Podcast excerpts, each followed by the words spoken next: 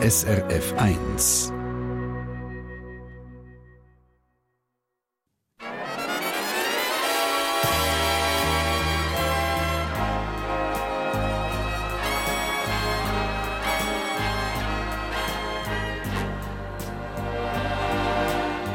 Persönlich.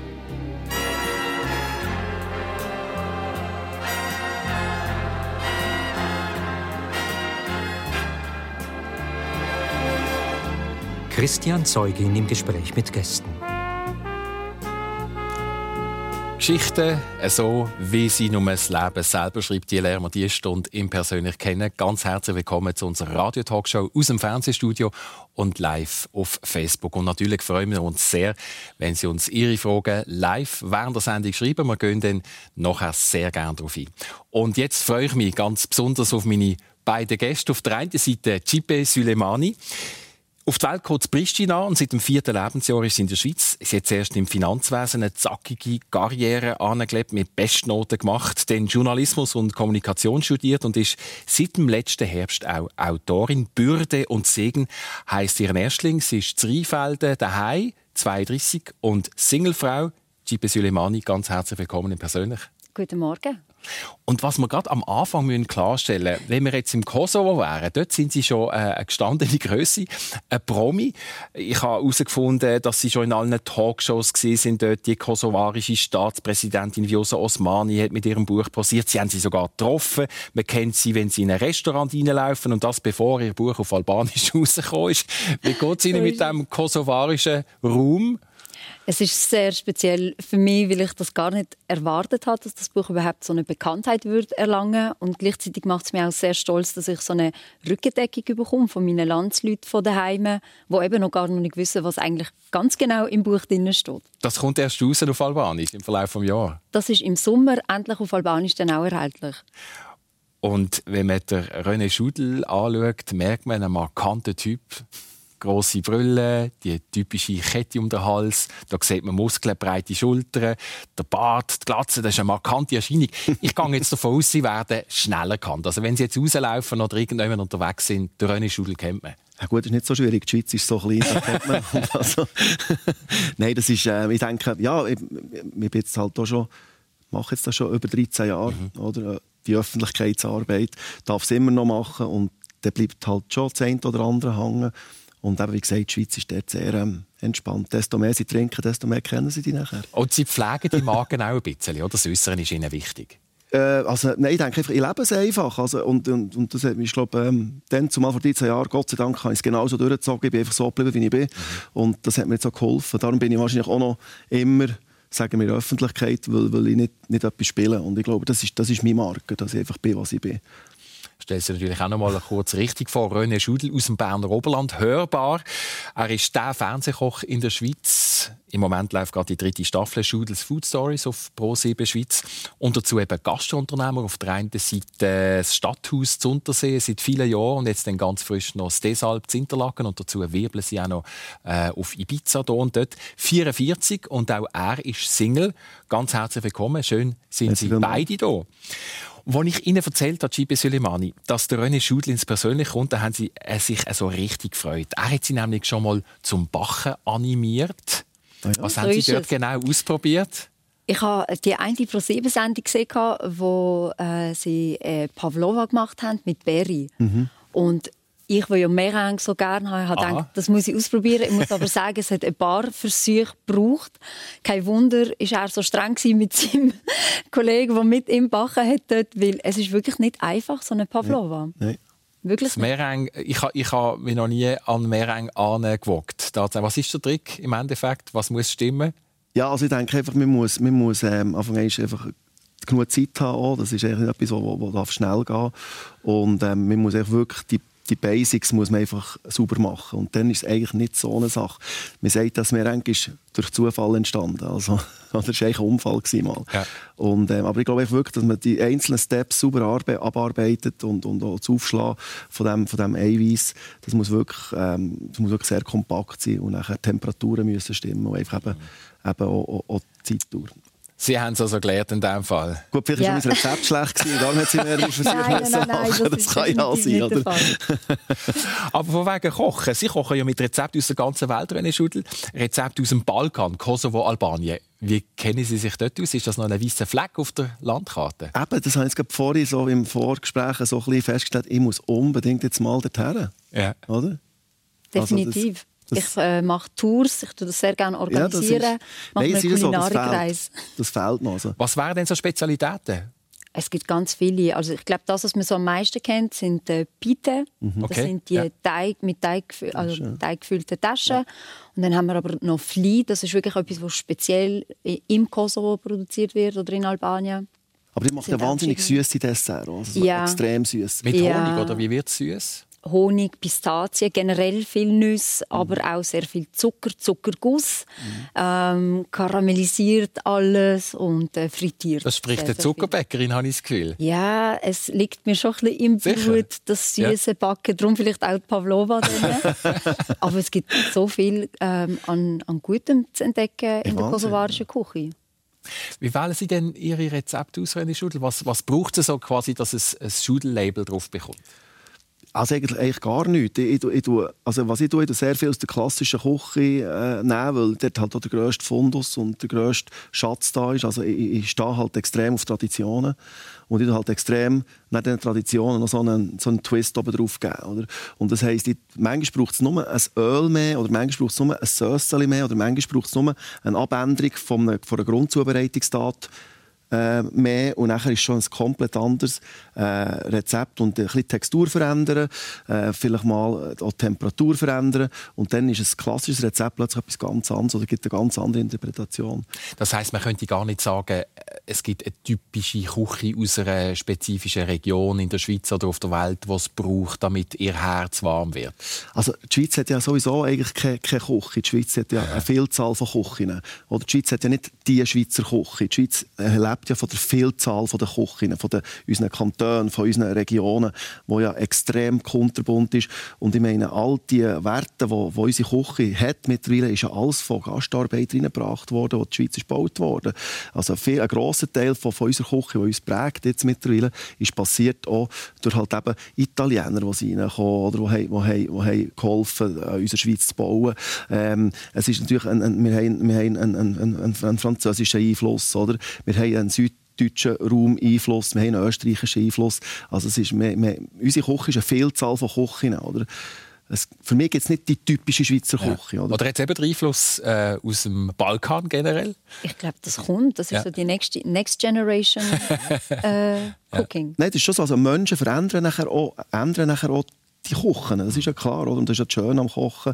Die Verbindungen, die passieren, eben auf, auf, auf, auf einfach nicht auf einer politischen Ebene, nicht auf einer religiösen Ebene, sondern eben auf einer völlig einer, einer Ebene, wo, wo, wo, wo das Ganze nachher auch verbindet. Oder? Und, und das, desto mehr wir natürlich ähm, eben Leute im Land haben, die einem anderen Land kommen, wird auch unsere Küche irgendwo eine neue, eine neue Dimension bekommen, eine neue Bewegung erleben. Stichwort Heimat und Wurzeln. Gipe Suleimani, Sie haben mir erzählt, Ihre Großmutter hat Ihnen mal gezeigt, wie man einen Huhn schlachtet. Ja, eine Erfahrung, die nicht gerade Wie alt zu sind Sie? meinen gewesen? fünf oder sechs sehr, sehr jung. Und was ist denn konkret passiert? Ähm, sie hat mir, äh, sie hat mir eigentlich wollen beibringen, dass das, was auf den Teller kommt, dass das ein lebendiges Wesen Mhm. war ist und dass man halt nicht nur kann essen kann, sondern auch muss wissen, woher das, das kommt. Und äh, wir haben, sie hat mir gezeigt, so hat man, so führt man und so schlägt man. Und dann ist der Körper davon gesprungen und unter ein Auto. Und ich bin die Einzige, die unter das Auto passt, hat, um den Körper dort rauszuziehen. Es ist äh, Es klingt jetzt aber hinter nach einem traumatischen Erlebnis. Das am Sonntagmorgen. Ja, es gehört nicht zu meinen äh, Favorite-Erfahrungen Ja. im Leben, aber es hat mir wirklich Heftig. das eine beigebracht. Also ich esse auch heute noch Fleisch, aber ich weiß auch, woher es kommt. Mhm. Ich weiß auch, wie eine Kuh geschlachtet wird. Ähm, das haben wir auch bei uns im Hof bei meinen Großeltern gemacht. Tatsächlich. Tatsächlich, ja. Und bei uns wird ja ähm, das Tier eigentlich zum Ausbluten gebracht, also aufgehängt, auch eine Kuh, ja. genau. Ja, ja. Und dann ja, sieht man auch das Blut auf dem Boden und das, Und das kleine. Mädchen ist in dem Fall mit 5, 6 nicht so fest traumatisiert, dass sie ab dem Moment gesagt hat, ich esse nur noch vegetarisch. Nein, es ist wirklich eine Lektion einfach zum Wissen, ähm, man kann immer herausfinden, woher das etwas kommt. Und man sollte wissen, was man auf dem Teller hat. Ich habe das Gefühl, das ist auch etwas sehr Schweizerisches. Ja. René Schudel, Ihre Vorfahren, also ein Großvater weiß, ist Metzger ja. Also das heisst, es ist gar nicht so fremd, was Sie da jetzt gerade hören. Ja, nein, es ist, ja. ähm, es ist so. Es hat uns sehr gefreut. Also, da, also die Erfahrung auch, auch normalerweise sind, sind in der heutigen Zeit ähm, solche Frauen, wie sie aussehen, die, ähm, die reden in eine ganz andere Richtung, oder? Ähm, es ist wirklich, ähm, ich glaube, es gehört ja wie ein Teil dazu. Ich glaube einfach, die Geschichte ist die, dass, die Dimension, also dass, dass, dass die Menge ist ein falscher Ansatz oder, in der heutigen Zeit. Also ich sage, ich bin ein bekennender Fleischesser, das natürlich aus familiären Gründen auch. Und ich habe immer, ich habe immer, mir ist immer der Respekt beigetragen worden vom Grundprodukt und das weiß ich auch, das ist auch gelebt worden so. Ähm, das Problem für heutige Zeit ist natürlich einfach nachher, dass die Leute nachher eigentlich ähm, einfach alles übertreiben, oder? Und das ist das Problem. Und, aber wenn man weiß vor Wurzeln, was herkommt und, und, und das eben mal erlebt, also ich habe selber auch, ich habe selber auch Säue geschlachtet, ich habe Alpsäue gehabt, in Arosa dann, ähm, wo ich mitgemacht habe, das, das, das, das, das ist so ein Prozess gewesen, wo wo, wo wichtig war. Also, dass man einfach weiss, woher es kommt und, und, und, und, und, und wie es entsteht und, und, und nachher, wie man so ähm, verarbeitet. Und ich glaube, das ist ein ganz wichtiger Punkt. Aber trotzdem, im Moment äh, läuft glaube ich, ein Projekt, wo Sie sich überlegen, ob Sie nicht wollen, äh, vegetarische Tapas-Linien aufziehen? Ähm, also ich denke einfach, man muss sich weiterentwickeln. Man darf nicht einfach ähm, sturköpfig sein und sagen, es ist jetzt so. Also einfach, die Welt verändert sich und das sehr schnell. Im Food-Bereich die Welle ist klar da. Wie gesagt, ähm, für mich ist klar, einfach, ähm, wir essen einfach pro Kopf zu viel Fleisch. Das heisst nicht, dass ich, mhm. also nochmal, ich bin bekennender Fleischesser, ich verzichte ungern auf Fleisch, aber ich denke einfach, die Menge wo jeder Mensch einfach so by the way durchlässt, das ist so ein der falsche Ansatz. Also, und dort ist natürlich jetzt die ganze äh, vegane, vegetarische Welle, äh, wo, wo klar und deutlich ähm, extrem viel Fahrt aufnimmt, ein wichtiger Indikator, dort herzuschauen. Falsch wäre jetzt, zu sagen, ich esse Fleisch, ich will mit dem, mhm. ich meine, man muss sich mit dem auseinandersetzen. Und was lustig ist, dass ich eigentlich aus der Fleischseite komme, jetzt äh, an einem, sag jetzt mal, fleischlosen Restaurant äh, konzipiert konzipieren bin, dass das ein ganz spannender Ansatz ist, weil ich auch ganz anders denke zum Kochen natürlich und es gibt ganz neue Gerichte, also wo man denkt, wow, eigentlich ist das extrem mhm. cool, oder? Das persönlich auf SRF 1 mit dem Fernsehkoch und Gastunternehmer René Schudel und der neuen Autorin und Kommunikationsspezialistin Cipe Suleimani. Und dank dem Vornamen von der Cipe Suleimani weiß ich, dass man dem Cerdan Shakiri eigentlich Shachiri sagen würde. Das, das habe ich schon mal gelernt. Ja. Und Chipe als Vorname deutet eigentlich schon ganz auf ihre Heimat. Was bedeutet Chipe? Chipe bedeutet wirklich Albanerin. Ich weiß nicht, welche Jokes sich meine Eltern hier ausgedacht haben. Sie haben ja gewusst, dass wir in die Schweiz werden auswandern. Aber ich glaube, den Wiedererkennungswert ähm, haben sie wollen, so bisschen aus der Heimat mitbringen. Und äh, es ist der beste Eisbrecher, den man sich nur vorstellen kann. Ist klar. Man, man lernt vor allem einmal, dass das Q eben zu einem Tschö wird. Und genau. man geht vielleicht zum ersten Mal rein, wenn man es nur ausgeschrieben sieht. Genau. Beim Jerdan macht es allerdings Sinn, weil er ist Shack Attack. Und dann Shack ist Attack. Und dann geht Woher kommt denn eigentlich der René beim René Schudel? Ich glaube, da steckt der René Ulrich Schudel dahinter. Jawohl. Ja. Und mein Großvater hat Uli geheissen. Und das ist dann so weitergegangen? Das ist dann zumal so, hat man mir gesagt, das ist so gesagt worden, es hat man zwei Namen gehabt, oder? Ja. Das ist, ähm, ja, und es ist, also an gewissen Orten steht immer noch René Ulrich. Bei mir auf der Feuerwehr, auf der Brandschutzkleidung steht René Ulrich Schudel. Und das ist natürlich immer so ein bisschen, ja, das, aber sonst ist eigentlich René ist, ist auch der Name, wo, wo äh, ja, genau. Jetzt sind wir schon mit äh, bei eurer Herkunft. Ich würde da schon noch mal gerne ein bisschen in die ersten Jahre gehen. Gipe Soleimani, geboren als Pristina, das habe ich gesagt, im Kosovo 1988. Genau. Und dort hat sich schon abzeichnet, dass ihr Vater wurde in die Schweiz gehen mal.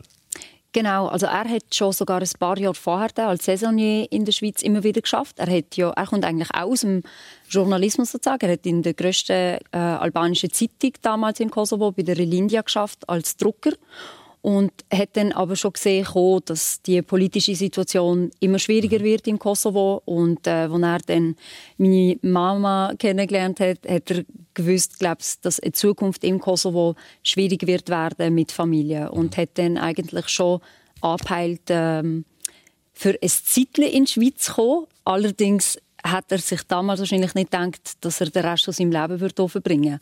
Und jetzt kann er sich glaube nicht mehr vorstellen, äh, zurückzuwandern eigentlich, so wie viele das bisher gemacht haben, weil er halt auch sehr viel von hier angenommen hat, wie wir alle.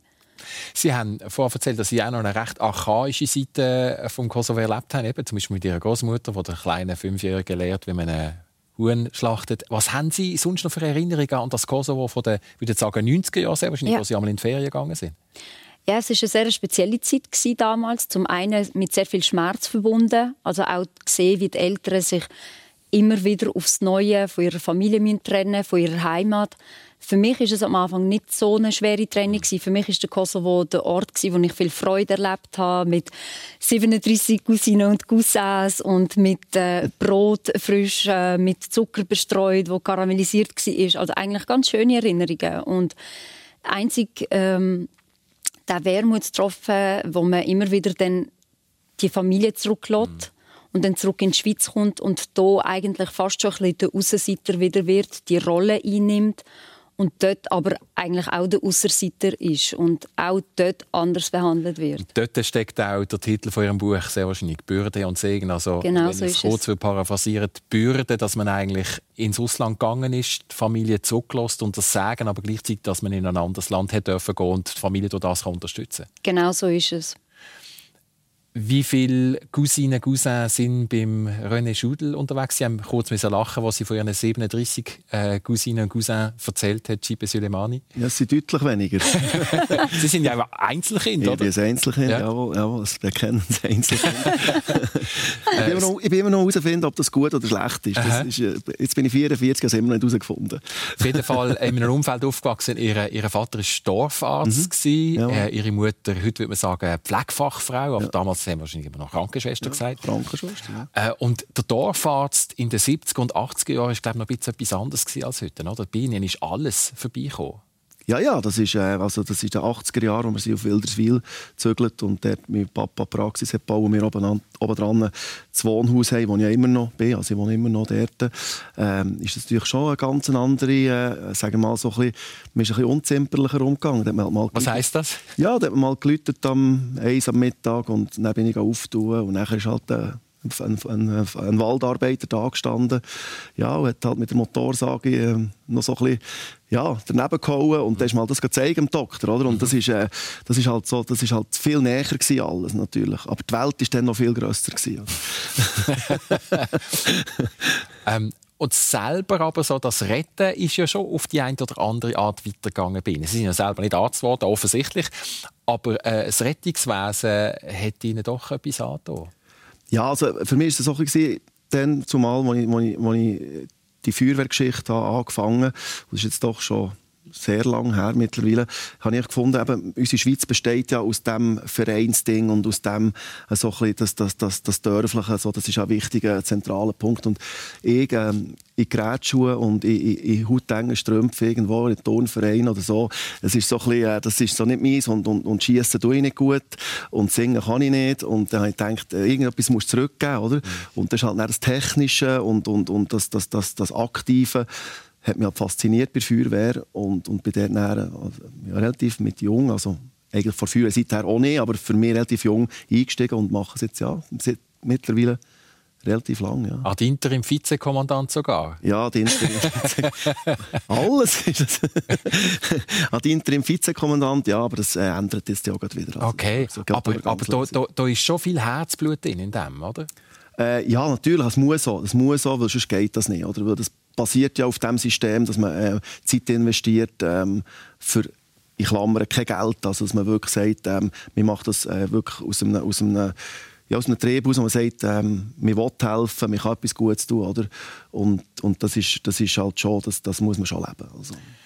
Ich komme jetzt doch schon zu Ihrem Tattoo. Wenn ich das richtig memorisiert habe, ist es uh, Firefighters Walk Where Devils Dance. Dance. Ja.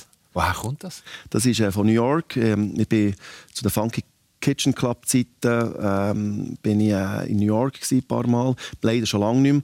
Und dann hatte ich eine Liaison gehabt zum Fire Department. Das ist relativ, sagen wir mal, kurz nach 9/11 Und das ist, bin ich dort äh, mehrere Jahre immer im November her und kochen für die und bin mit denen auch einfach äh, so auf Shift gewesen, also bei Einsätzen gefahren mit denen. Ah, tatsächlich? Ja. ja. Ähm, also natürlich ganz hinten links, ganz, ganz hinten Aber links. immerhin in einer, in einer amerikanischen ja, Firefighter. ja, ja, also mit, also eins, eins mitgefahren. Der Bubentraum, ja, ja, also, also es, ist, es, ist, es, ist schon, es ist schon so Chicken Skin mäßig, wenn du da so in der Fire Lane mit in New York ähm, mit alle Kerren über, überholst und nachher richtig abdrücken und das, also, das, das, das fährt schon ein. Das ist Hühnerhut. heute ein. Hühnerhut Fährt noch Moment. heute Ich spüre ich sogar im Moment. Ja, ja, es ist also wirklich, das ist, das ist, das ist schon ein anderer Eindruck, als wenn man die, die, die Trucks sieht und, und mit was für einem für Speed die dort durchgehen. Und das ist schon ähm, eine tolle Zeit gewesen. und, und dort an dem, an dem, jedes Fire Department hat ein Claim oben an den, an den, an den Türen und eben eines von denen war Firefighters Walk Where Devil Stands und ich habe mich dort so, so ein bisschen wirklich auch so, halt sehr emotionell auch, auch, auch verbunden mit dem Fight. Sie haben übrigens alle in die Schweiz eingeladen an ein Trucker und Country Festival in Interlaken. Ja. Und dann haben wir eine Sendung gemacht und das ist wirklich das ist die Crew gekommen, die dann noch 9-11 hat, äh, leider Gottes relativ viele Leute verloren und die haben wir dann eingeladen und haben dann so gesagt, hey komm, jetzt geben wir mal etwas zurück, oder? Und ähm, dann habe ich einfach gesagt, irgendwie, das müssen wir, das müssen wir festhalten, dann habe ich das ähm, auf Arm tätowiert. Ja, schön. Und es ist das einzige Tattoo, also ich will das auch noch gut sagen. Weil alle haben das Gefühl, also nein, das noch am Hals, aber das Und am ist das Hals einzige- eben, Ja. das ist schon noch eins um. Das ist auch noch eins, aber das ist wirklich, das sonst ist, das ist, das ist, das ist, alle haben das Gefühl, hier ist mein ganzer Überall, Körper ja. ist voll Man Tattoo. einfach nicht. Es ist nicht so. Das ist das einzige Tattoo. Klargestellt. New York, Gipe Ja. Suleimani. Sie haben eine Zeit gehabt in New York. Die junge Gipe So ist aus New. York und hat gesagt, jetzt wird ich. Ähm, was haben Sie eigentlich werden dort? Journalistin, Moderatorin, Reporterin? Ich habe gedacht, ich gehe dort an und man sagt ja so schön, äh, if you make it here, you can make it anywhere. Und ich bin wirklich als Studentin so ein bisschen blauäugig in die große äh, Stadt und habe gedacht, ich riss das jetzt einfach. Ich habe sehr viel Glück gehabt. Ich habe aus der Schweiz heraus schon ein äh, Praktikum können organisieren und das allein ist schon eigentlich ein Wunder an Also sich. ich kann mir jetzt vorstellen, Ihre Dozent oder Ihre Dozentinnen haben gesagt, ah, Gipe will auf New York. Viel Spaß damit. Wie Genau bekommt man so. schon eine Praktikumsstelle in New York als Schweizerin? Genau, also das passiert mit sehr viel Mut, indem dass man einfach die Agenturen anschreibt und sagt, ich würde gerne arbeiten. Kommen, ich arbeite auch gratis, aber hauptsächlich ich darf sagen, ich habe in New York ein Praktikum gemacht. Und äh, so ist es dann gekommen. Ein NGO hat mich tatsächlich, äh, sie haben das noch interessant gefunden, dass auch mit dem Migrationshintergrund so Albanerin in der Schweiz und möchte jetzt auf New York und haben dann gefunden, doch kommen Sie mal. Und dann bin ich gegangen und habe dann äh, zufälligerweise einmal im Ausgang äh, den Chef von Fashion TV äh, kennengelernt, wo mir eigentlich einen Modeljob hat wollen anbieten und ich habe dann gesagt, nein, nein, ich bin kein Model, ich bin eine renommierte Journalistin. Quasi. Und äh, er hat dann gefunden, ah, eine Moderatorin suchen wir auch noch, kommen Sie doch ans Casting am Sonntag. Und ich habe gedacht, jo, jo, der erzählt mir da etwas. Und irgend so eine Visitenkarte. Und Sonntagmorgen läutet er mir an und sagt, gell, nicht vergessen, am 2. Und ich gehe dort mit Shorts und Turnschuhen an das Casting. Und äh, eine Frau schöner als die andere steht mir dort bevor. Und ich gedacht, okay, das war's jetzt, aber irgendwie hat mein Akzent, mein Humor äh, charmant gewirkt und ich habe tatsächlich die Moderationsstelle bei Fashion TV in New York bekommen und habe dann dort noch so ein paar Wochen lang Macht sich gut im CV, ja. Man sollte später noch. Aber super. Genau, genau. Und äh, das ist für mich einfach auch ein Zeichen gewesen, so für mein weiterführende Leben. Unbedingt mir das beizubehalten, den frechen Mut, einfach Sachen in die Welt rauszugeben. Vielleicht sind sie noch nicht perfekt, aber manchmal ist das schon ein Zeichen an das Schicksal und bringt etwas ins Rollen. Und so ist es auch beim Buch gewesen. Ähm, vielleicht nicht vollendet, äh, wie es verdient hätte, aber so in die Welt raus und es hat sehr viele Reaktionen auf das hin rausgegeben, die wieder neue Sachen ins Rollen gebracht haben. Einfach mal etwas anreissen und machen. Genau.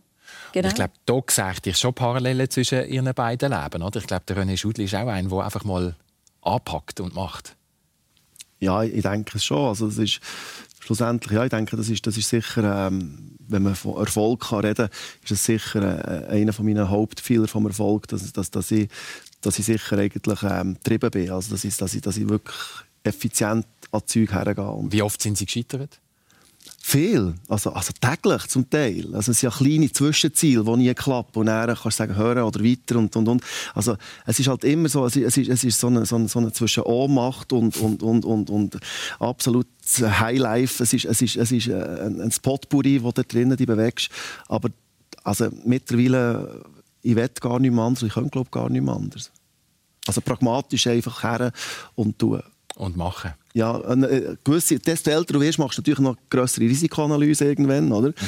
Aber als ich früher, also so mit 25, da, da bin ich einfach die Augen zu und Türen und, und also Horror zum Teil.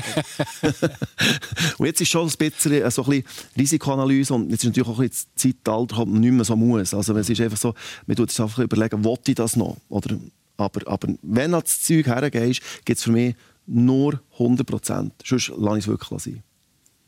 Das persönlich auf SRF 1 mit dem René Schuld und der Gipe Suleimani was macht das mit einem, wenn man wegen einem Namen immer gefragt wird, woher kommst du eigentlich?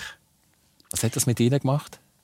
Es hat mir sehr oft einfach gezeigt, dass ich nicht wirklich hierhin gehöre. Oder es hat mir das Gefühl vermittelt, ähm, dass egal wie gut ich Deutsch kann, egal wie sehr ich mich integriere, egal wie viel ähm, Arbeit ich für meine Gemeinde oder für mein Land, die Schweiz mache, dass es halt gleich irgendwie nicht langt. Dass man immer noch das Gefühl hat, du gehörst doch nicht an.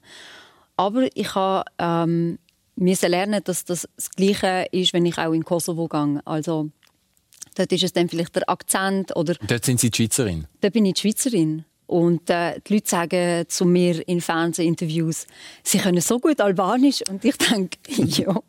Lustigerweise sagen auch die Leute zu mir in der Schweiz, ah, sie können so gut Deutsch. Und ja, ja es, man lernt irgendwann damit zu leben, dass, dass man so eine Rolle halt in diesen beiden Ländern wird haben.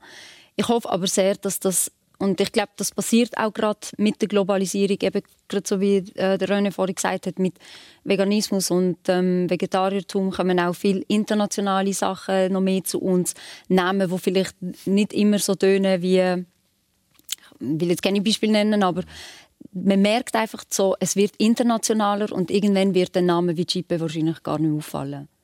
Aber Sie unterscheiden eben ganz bewusst zwischen Ihrer Heimat und dem Daheim. So ist es. die Heimat ist... Heimat ist der Kosovo. Und äh, Daheim ist die Schweiz. Daheim ist die Schweiz. Ja. Der, der Ort, ich sage das immer so schön, das eine ist dort, wo meine Wurzeln sind mm. und das andere ist dort, wo meine Äste äh, sind und dort, wo ich auch immer wieder zurückkehre. Und Sie haben interessanterweise offenbar viele Reaktionen von Leuten, die aus dieser Generation kommen oder schon eine Generation vorher, also zum Beispiel aus, der, äh, aus dem italienischen Raum oder... So oder es. Ist sehr interessant dass ich dort auch wirklich Feedback von einer Generation bekommen habe, die ich so nicht erwartet habe. Also so Italiener, die in den 60er Jahren eingewandert sind in der Schweiz, wo mir auch sehr ähm, schwere und schmerzhafte Erfahrungen mitteilt haben, so wie an der Tür steht, ähm, die und die Leute haben hier keinen Zutritt, äh, Jink in Anführungs- und. Mhm. Und das ist für mich sehr emotional schwer zu ertragen gewesen, weil ich gedacht habe, dass man so etwas eigentlich in der Schweiz erleben müssen kann ich mir fast nicht vorstellen, weil ich doch in einer sehr viel offeneren mhm. Schweiz groß geworden bin. Aber die Wertschätzung, die die empfunden haben, dass man über das schreibt, in der Schweiz mit dem Blick auch von außen herum. Das hat sie sehr berührt und mir natürlich dementsprechend auch das Feedback. Ist das ein Grund, äh, der Hintergrund, dass Sie sich selber als Streberin, Streberin bezeichnen in der Schule? Sie sind eine Streberin, haben Sie mir gesagt. Ich habe unbedingt eine Streberin sein, weil ich habe sonst ja schon Manko hatte, indem ich am Anfang nicht so gut Deutsch konnte. Mhm.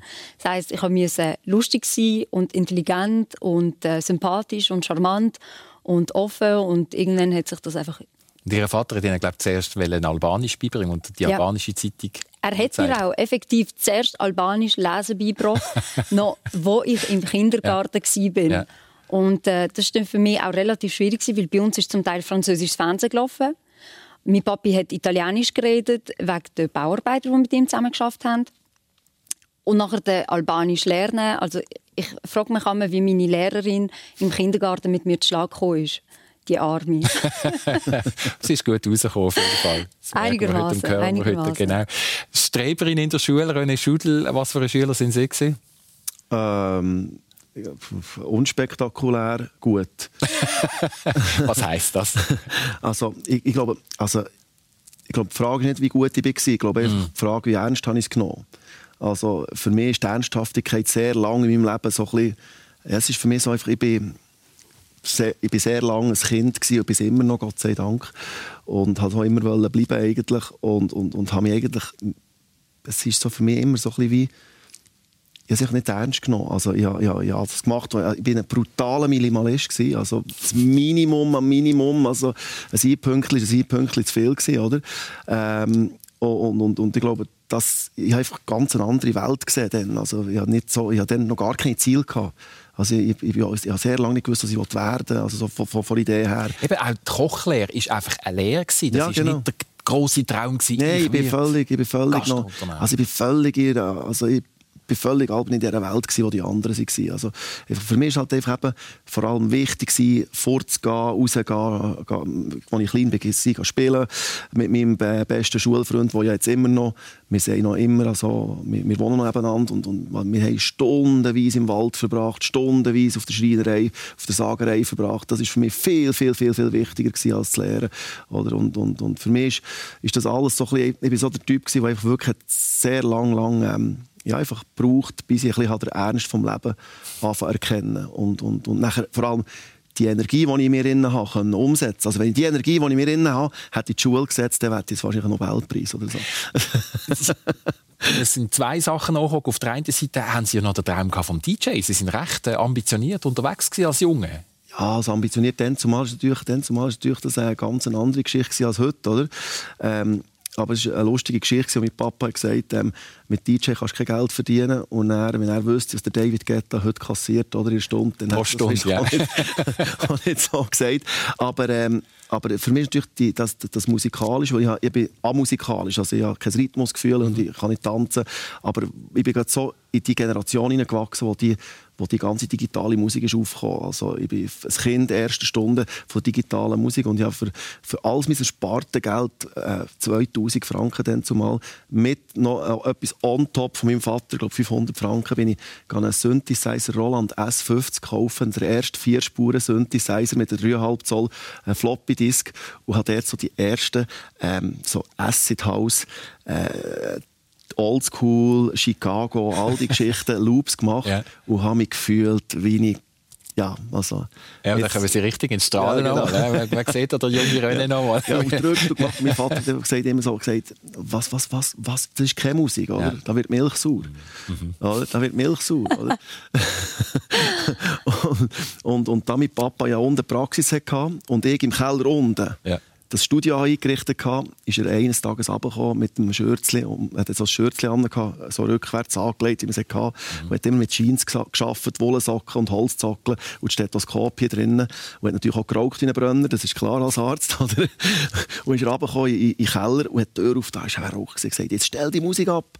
Und dann habe ich gesagt, ja, wieso denn? Er hat gesagt, ich kann den Herzschlag nicht mehr von Dingen unterscheiden, ich ablassen. das war wirklich lustig. Also es war so ein bisschen eine Zeit, wo man wirklich so ein bisschen hat, und ich habe natürlich immer immer jetzt gefunden, DJ ist jetzt das Maß aller Dinge. Und irgendwann ja, hat sich nachher so ein bisschen, als ich in die Kocherei reinkam, wo ich dann wirklich das Kochen entdeckt eigentlich nach der Lehre, oder wenn man Kochlehre macht, kann man auch nicht kochen. Dann versteht man Zusammenhänge vom Kochen. Kochen lernt man erst ab der Kochlehre.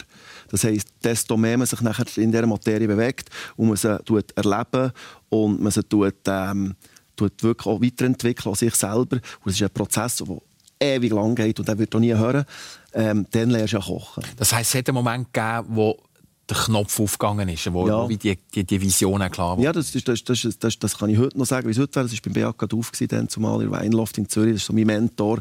Ähm, da bin ich in die Küche gekommen und hat, hat, hat gesagt, du darfst bei mir mal arbeiten und so. Und da bin ich wirklich äh, ausgelehrt und schon ein bisschen gekocht. Bin in die Küche und er schaut die Tomaten an und sagt, schau mal die Tomaten an.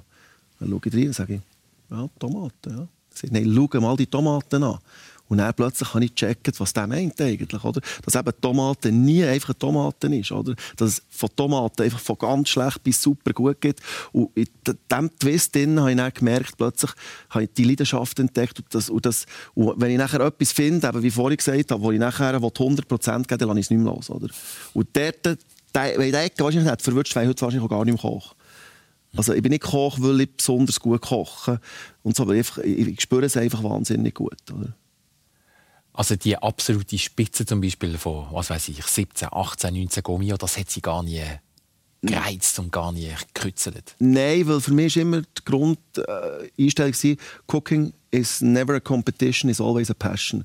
Für mich. Weil ja. ich sage immer, am Schluss, am meisten darunter leidet der Gast, wenn es, mhm. eine Competition wird. Ähm, das äh, stellt aber nicht die Küche in Frage. Die Küche ist für mich ganz eine wichtige Küche, die Gomio-Küche und die Michelin-Küche, weil das sind für uns, eigentlich für die breite Masse, die sogenannten Testzentren. Das ist Formel 1. Die Teile entwickeln, ähm, für unsere Autos in Zukunft sicherer zu machen. Und die, die, die, die gehobene Gastronomie tut viel weiterentwickeln, für dass wir näher unten innen, das auf der breiten Gastronomie nutzen können. Es ist einfach ganz ein anderer Typus Mensch, der das macht. Ja. Also, äh, und dort tue ich nicht zwischen besser und schlecht unterscheiden. Das ist einfach eine andere Art von Mensch. Ich bin jetzt nicht der Typ, der erstens Geduld hat und die Muße und die Passion hat, ähm, äh, zu kochen und dann Lebensmittelproben zu servieren, oder? Äh, im Sinne von der, von der, von der, von der Grösse. Für mich ist einfach halt Kochen ganz ein anderer Ursprung. Ich bin mehr jetzt archaisch, äh, zu, zu minimalisierte ich, werde, ich laufe auf Hochtouren auf, desto weniger Produkte ich habe und desto weniger Werkzeuge ich habe, ja. desto, desto, desto mehr Drehen durch zum Kochen. Jetzt haben wir so ein, bisschen ein Beispiel gehört von einem Mentor oder jemandem, der, der etwas bewegt hat im Leben von René Schudel, Gipe Suleimani. Jetzt es bei Ihnen auch gegeben, irgendwo auf Ihrem, auf Ihrem Weg, dass Sie an Leute, an Menschen angekommen sind, die wirklich etwas bewirkt haben? Sehr, sehr viel. Ich muss sagen, ich bin wirklich begnadet worden mit meinen Mitmenschen. Ähm, es klingt immer komisch, wenn Leute sagen, meine Mutter ist mein Vorbild. Yeah. In meinem Fall kann ich das wirklich yeah. ähm, so bestätigen, weil meine Mami eine Kämpfernatur ist von einem Menschen. Also, wie, wie wurde sie das beschrieben? Wie hat sie das gezeigt?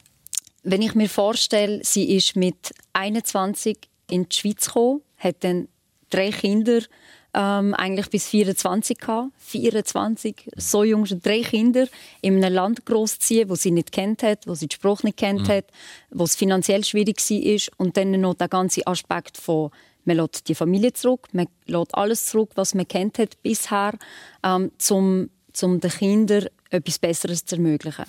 Und meine Mutter hat sich nie beklagt. Das ist mal etwas, was ich an ihr sehr, sehr schätze, was ich auch sehr probiert zu integrieren in meiner Lebensphilosophie. Aber etwas, was sie sehr, sehr schön hat können, ist, sie hat nie etwas verschönert. Sie hat alles immer uns Kindern so erklärt, wie es ist. Wenn wir kein Geld hatten und wir sind in den Laden hineingegangen, hat sie gesagt, schaut, wir haben so viel Geld dabei. Und wir können jetzt entweder ein Brot und ein bisschen Aufschnitt und eine Mayonnaise kaufen, damit wir alle zusammen essen können. Oder wir kaufen ein Schocke und Papi isst dann einfach nichts von dem, aber dafür haben wir einen Schoki. Und sogar als Kind hast du dann gewusst, das macht irgendwie keinen Sinn. Und wir sind auch nie Kinder, die dann irgendwie im Laden gewängelt haben oder viel Materielles gebraucht haben. Sie es auch immer so schön beschrieben mit dem Kosovo und der Schweiz. Sie hat immer gesagt, wir sind da und natürlich gibt es da Menschen, die sehr viel mehr haben als wir. Und das werdet ihr immer in eurem Leben haben. Aber wir kommen auch von einem Land, wo die Leute praktisch nichts haben. Wo 20 Menschen in einem kleinen Häuschen zusammenleben und in zwei Zimmern schlafen. Und wir sind in der Mitte und wir probieren dort helfen, wo es uns braucht und uns dort inspirieren lassen, wo wir das können. Und irgendwie ist das so viel Wertvolles auch gewesen, was ich fürs Leben immer mitnehmen konnte. Und bis heute ist sie eigentlich immer noch so die Frau, die ich gesehen für alles kämpfen, was sie im Leben will. Und ich glaube, das hat extrem auf mich abgefärbt. Schön, wenn man so etwas mitnehmen ja, kann, auch von der, von der Mutter. Sehr live erzählt, ihm persönlich auf SRF 1, Gipe Sülemani und René Schudel. Und ich würde noch schnell bei etwas ganz anderem einhängen. Sie sind Real Madrid-Fan. Ja. Und zwar nicht nur Fan, sogar Mitglied. Ich bin Mitglied im Verein. Ich sage das hier öffentlich im Fernsehen. ähm, auch FCB-Fan natürlich, aber ja. Real Madrid, das ist eine grosse Liebe, seit ich elf bin. Wieso gerade? Ähm, es ist lustig, es ist wirklich so, als ich etwa elf war, 10, 11, hat äh, Bayern München gegen Real Madrid gespielt. Und meine ganze Familie, also die Cousins von meinem Papi und äh, meine Brüder, er, alle Bayern München äh, Fan gewesen. Und ich habe das Spiel mir so angeschaut. Da dachte ich, die haben gar keine Ahnung.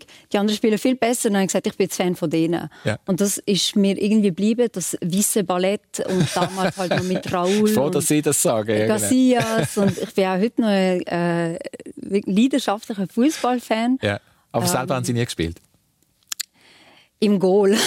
Ah, Immer so äh, der Goalie dürfen sein, wenn, wenn die Jungs zusammen gespielt haben. Ich bin halt auch eher in einem Bubenumfeld groß geworden. Ich hatte erst sehr viel später Mädchen als Freundinnen gehabt. und dann ist halt Shooten ähm, nach der Schule das Normalste gewesen. und als Mädchen willst du dann nicht gerade so reingehen und das Goalie ist dann so eine gute Startphase gewesen. aber ich spiele auch sehr, sehr gerne, ja. Ein versteckter Fußballfan beim René Schudel oder weniger? Ja, das kommt vielleicht als Einzelkind jetzt dafür. Ich bin kein Mannschaftssportler. Ah, ja. also, hey, ich, bin, ich, ich, muss sagen, ich bin total nicht sportaffin. Also, äh, es fasziniert mich, wenn man, mhm. wenn man schaut, was, was es bewegt und, und, und, und, und, das ist wirklich gewaltig. Aber ich bin, ich bin, ich bin nie ich bin nie Fußballfan Ich habe mal Eishockey gespielt, ganz, ganz, wo ich, wo ich in den jungen Jahren. Und das ist auch ein bisschen eher, was mich herzieht, wenn, wenn ein Mannschaftssport wäre, Eishockey, klar. Äh, aber, aber ich bin nicht, ich bin nicht jetzt durch, also du machst mir keine Freude, Sonntagnachmittag in ein Fußballstadion. Aber jetzt verstand ich den Helikopterpilot René Schudel noch besser, oder? Das ist jetzt wirklich die vollste Verantwortung, ähm, voller Fokus Konzentration auf den Moment, das ist ja für mich jetzt als, als Laie, als Aviatik-Laie, würde sagen, das ist die hohe Schule des Fliegens. Und das kann man nur, wenn man vielleicht eben nicht, nicht eine Mannschaft hat oder ein Team, das man unterstützt, also muss man, das man allein in der Luft hat. Also ein Heli fliegt nie ohne Team, das ist ganz okay. wichtig. Also, also um ein Heli um ist, ist das Team fast, noch, noch fast wichtiger okay, als der Pilot. Spannend. Ja. Also ich, ich, denke, ich denke, ein Pilot alleine richtet gar nichts aus und ich muss dazu sagen, ich, ja, ich bin privat, also ich habe keine kommerzielle Lizenz, ja, ja. also ich bin, ich bin auf dem untersten, untersten Level, wo es einen Pilot gibt ähm, und und, und dort, äh, darf dort äh, wirklich meine Stunden fliegen. Aber es ist schon so, also in dem Moment, wo du dann, dann, dann das, das, das, Gerät in Gang setzt, ist es halt schon so ein, so ein sagen wir mal, der Moment, wo du halt so, so einen speziellen Fokus hast. Oder? Vor allem die ganze Koordination. Oder? Es ist ja nicht, das Fliegen allein ist ja das, also wenn du musst über das Fliegen kümmern, wird es schwierig, hell zu fliegen.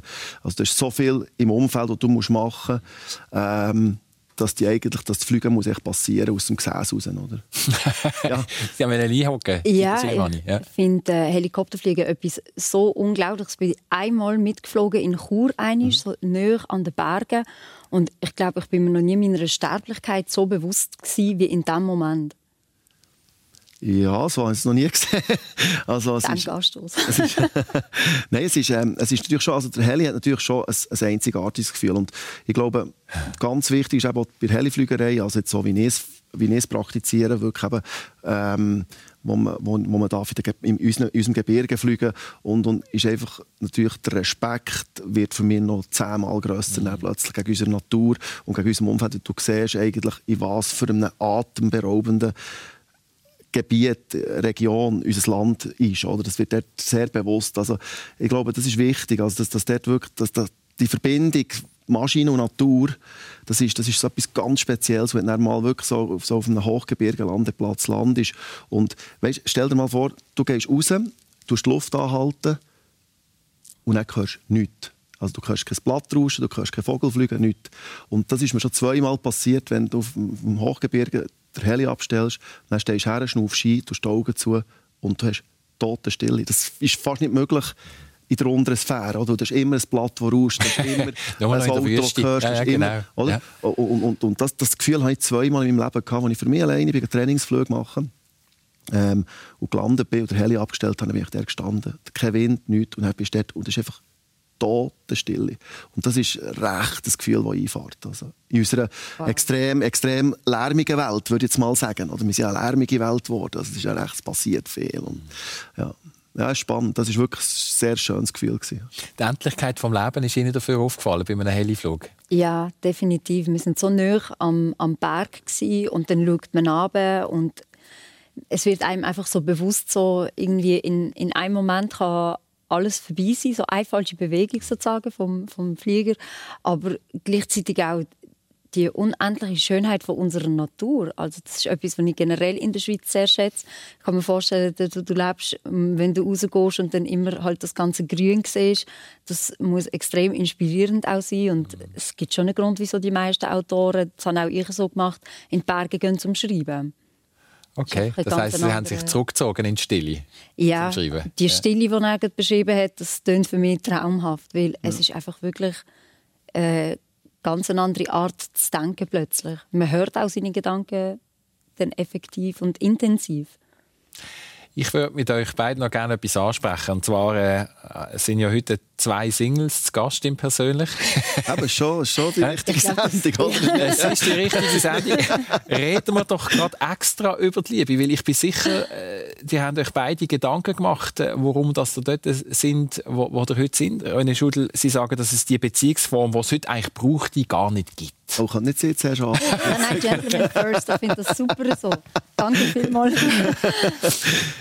Ja. ja, also, ich, ich habe einfach, also, gut, ich, ich bin ein sehr egoistischer Mensch, oder? Also, das heisst, ähm, das heisst, ich, ich, das, ich, ich versuche einfach wirklich, mein Zeug, das ich mache, eben sehr intensiv zu machen und, und sehr, sehr auf mich bezogen. Also, ich, ich habe so gelernt zu leben. Also, das heisst, das, das heisst, ich habe wahnsinnig Mühe, meinen mein Lebensraum plötzlich zu teilen mit jemandem. Also, das heisst, und das nicht jetzt negativ im Sinne von, einfach, dass, dass, dass, dass, dass mein, mein Job und mein Business so viel Platz einnimmt in meinem Leben und ich das einfach abgründig liebe. Oder? Und, und ich glaube einfach, die ganzen Beziehungsmodelle, wo, wo, wo wir leben in der heutigen Zeit, oder? Es, es, es ist alles revolutioniert worden. Die Kommunikation ist revolutioniert worden, die Sicherheit in Autos ist revolutioniert worden, äh, die Fliegerei ist revolutioniert worden, die Lehrmittel sind revolutioniert worden, aber das Beziehungsmodell, das wir leben, das, das, das, wir leben das immer noch in der Gesellschaft so wie anno.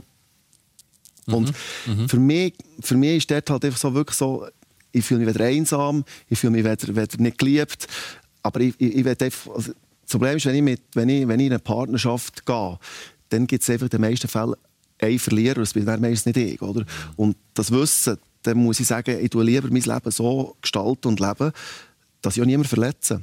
Oder? Das heisst, Verletzungen hat es schon gegeben oder es ist jemand Ja, zurückgeblieben. Ja, nachher? Aber auch weil- mir selber natürlich. Ja, Also, ja. Du verletzt dich ja selber. Ja. nachher. Aber, aber das ist einfach so, muss ich sagen. Und, und, und darum, ich, ich bin wirklich ich bin so happy und, und ich, ich habe so viel Schnuff, ich habe so viel Freiheit und so viel Luft für mich, die ich brauche. Das ist auch mit den Kindern genau das Gleiche. Ich liebe Kinder über alles. Also ich finde, es ist, es ist wirklich es ist etwas vom Schönsten, was es gibt, Kinder. Auch wenn du siehst mit den Augen, wie sie, wie sie, wie sie durch die Welt gehen, wie sie, wie sie, wie sie lernen und machen und tun. Aber ich glaube, eben, ich bin zu egoistisch im Moment in meinem Lebensstatus, den ich bin, für Kinder zu haben. Da musst du wirklich, da musst du wirklich parat sein. Also, wenn du ein Kind haben musst du parat sein. Wenn du eine Beziehung haben musst du parat sein. Und der Respekt hat das Gegenüber verdient. Wenn du das nicht kannst geben kannst, dann musst du einfach sagen, du bist gescheiter alleine. Oder? Also alleine im Ja. Sinne von... Ja. Oder? Sagen Sie jetzt mit 44, vielleicht ist es mit 50 Ja, äh, wieder ich anders? sage nicht, ich sage nicht Äh. es ist ähm, in Stein gemessen, aber ich muss sagen, eben, es, ist, es ist wirklich, es ist wirklich ähm, wenn du mal die Freiheit, also ich sage jetzt, mein grösster Reichtum ist meine Freiheit. Oder? Das ist mein absolut grösster Reichtum. Und das ist, glaube ich, auch etwas, wo, wo auf der ganzen Welt das Problem ist, oder? die Freiheit generell. Oder? Und, ja. Ich sage nicht, dass die, die eine Beziehung haben, keine Freiheit haben. Absolut. Das ist jetzt nicht nachher, wenn ich irgendwie mein Instagram auftue. Die andere Single äh, in dieser Runde ist Tipe Süleimani. Ähm, zwei jüngere Brüder, beide verheiratet, schon Kinder sind rum. Ja. Da ist grosser Druck um, könnte ich mir vorstellen. Definitiv. Also äh, der Stolz von der Familie bin ich, was das angeht, bestimmt nicht. Vor allem das albanische äh, Modell sieht eigentlich schon vor, so Sie relativ... wären jetzt eigentlich schon seit zwölf Jahren verheiratet. im Ja, Idealfall, ja eigentlich ja. Wenn, wäre ich das Modell von meiner Ja. Mutter äh, Ja. nachgegangen, Jawohl. dann definitiv. Ich muss sagen, ich kann das sehr gut nachvollziehen. Also bei mir war es ein bisschen so auch gewesen, erstens einmal Rebellion auch, so gegen den standardisierten Wert. So, wenn jemand kommt, was passt, kann man darüber reden, aber es muss dann einfach passen zu dem Leben, das ich mir wünsche, zu dem Lebensstil, den ich will führen Und generell als Frau habe ich das Gefühl, heutzutage ist es ähm, fast schon ein bisschen ein Wunder oder respektive die Leute fragen dann einem, aber wieso bist denn du noch Single? Als ob es etwas Komisches wäre, wenn man mit 32 nicht verheiratet ist und keine Kinder hat es gibt vielleicht auch die Möglichkeit, dass ich einfach nur will Karriere machen oder eben sage, ähm, ich bin zu egoistisch, aber bei Frauen wird das Ja, Äh, fast immer ein bisschen ähm, nicht so gern gesehen. Die Sache ist, ich habe sehr, sehr lange probiert, mich wirklich halt auf meine Karriere auch zu konzentrieren oder respektive meine Bedürfnisse vor allen anderen gestellt. Ich kann mir gut vorstellen, dass das in Zukunft jetzt anders ist.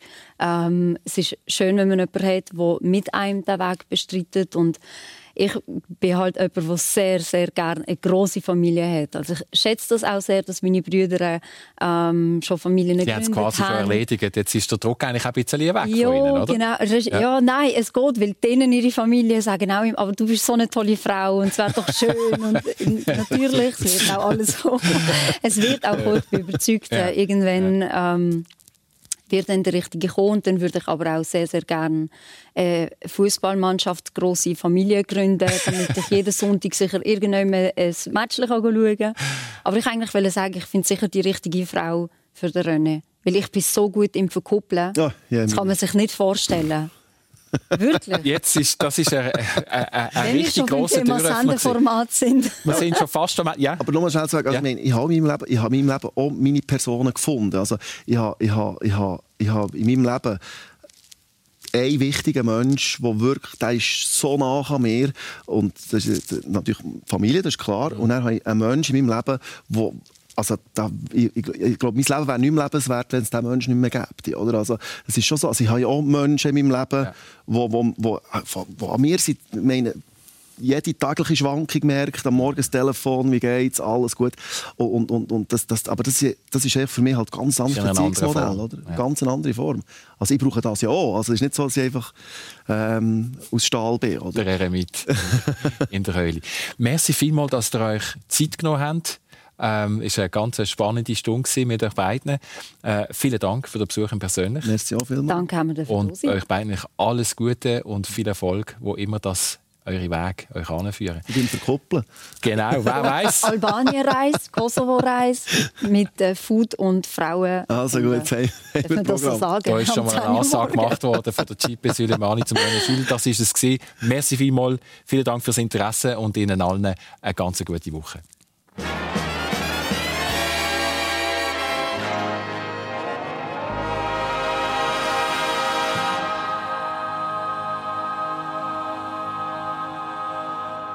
Das war die Sendung persönlich mit dem Christian Zeugin und seinen Gästen, Buchautorin und Kommunikatorin Cipe Süleimani und der René Schudel, Fernsehkoch und Gastronom.